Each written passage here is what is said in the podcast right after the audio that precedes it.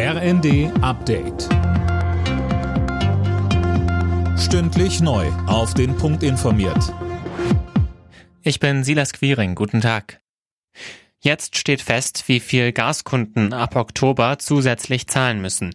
Rund 2,4 Cent pro Kilowattstunde mehr werden fällig. Für einen typischen Vier-Personen-Haushalt bedeutet das Zusatzkosten von rund 500 Euro im Jahr.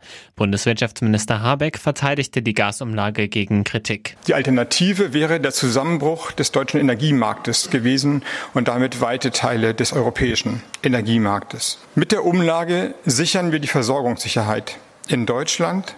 Sie ist zielgenau und sie ist zeitlich begrenzt auf den 1. April 2024.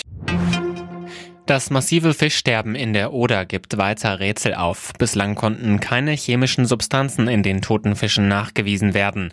Brandenburgs Umweltminister Vogel sagte, es werde nach insgesamt 300 Stoffen gefahndet. Er befürchtet, dass die Katastrophe noch lange Folgen haben wird.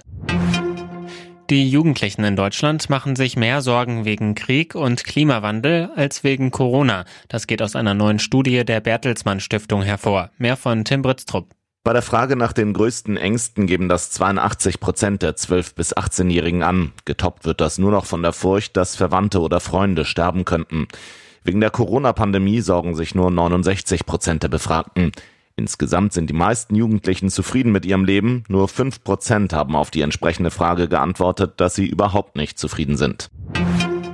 Das sonnige Wetter sorgt dafür, dass die Weinlese in manchen Anbaugebieten schon in dieser Woche startet. Das ist fast ein Monat früher als normalerweise. Die Winzer hoffen jetzt nochmal auf etwas mehr Regen und dann einen trockenen September. Alle Nachrichten auf rnd.de